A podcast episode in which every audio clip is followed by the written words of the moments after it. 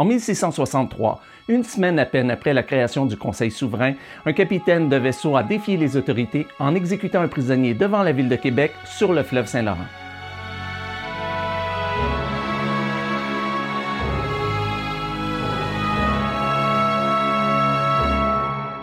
L'histoire commence par une tragédie sur l'île de Terre-Neuve. À l'hiver 1663, le gouverneur de Plaisance, son frère et l'aumônier ont été attaqués en pleine forêt pendant une partie de chasse.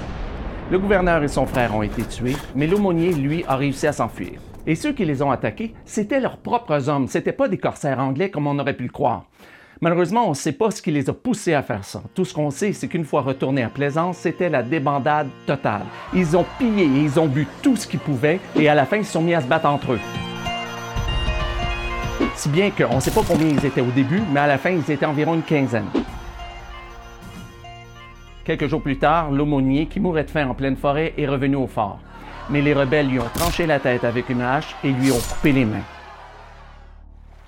Aussitôt qu'ils ont pu au printemps, les rebelles ont tenté de rejoindre les installations anglaises sur l'île de Terre-Neuve, parce qu'ils savaient très bien ce qui les attendait si les Français les attrapaient. Mais à chaque fois, ils ont fait naufrage et ils ont été obligés de revenir à Plaisance. Et ils avaient raison d'avoir peur. Au mois de septembre 1663, un vaisseau français est arrivé à Plaisance. Quand le capitaine a appris ce qui s'était passé, il a fait ni une ni deux. Il a fait arrêter les rebelles, les a fait monter sur son vaisseau, ensuite direction Québec pour les juger. Pour gérer des situations comme celle-là dans un pays, c'est important de pouvoir compter sur des institutions stables, surtout en matière de justice. Malheureusement, en Nouvelle-France, c'est justement ce qu'on n'avait pas à ce moment-là. Avant 1663, la Nouvelle-France fonctionnait sous un système de partenariat public-privé, un PPP.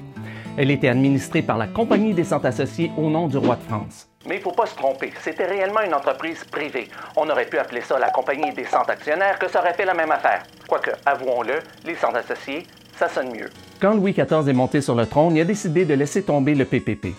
Pour lui, l'aventure des centres associés, c'était un échec. Il a décidé de créer une administration qui relèverait directement de lui, le Conseil souverain. Mais un changement aussi gros dans l'administration d'un pays, ça se fait pas en criant ciseaux.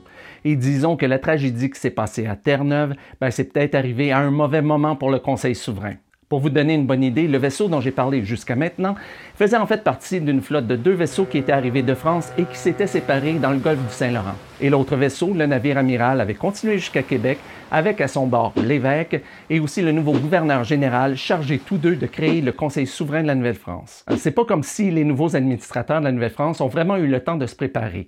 À peine arrivés à Québec, ils ont dû tout mettre en place et créer le Conseil souverain de la Nouvelle-France et une semaine plus tard, déjà, ils sont aux prises avec une quinzaine de rebelles qui ont assassiné le gouverneur de Plaisance.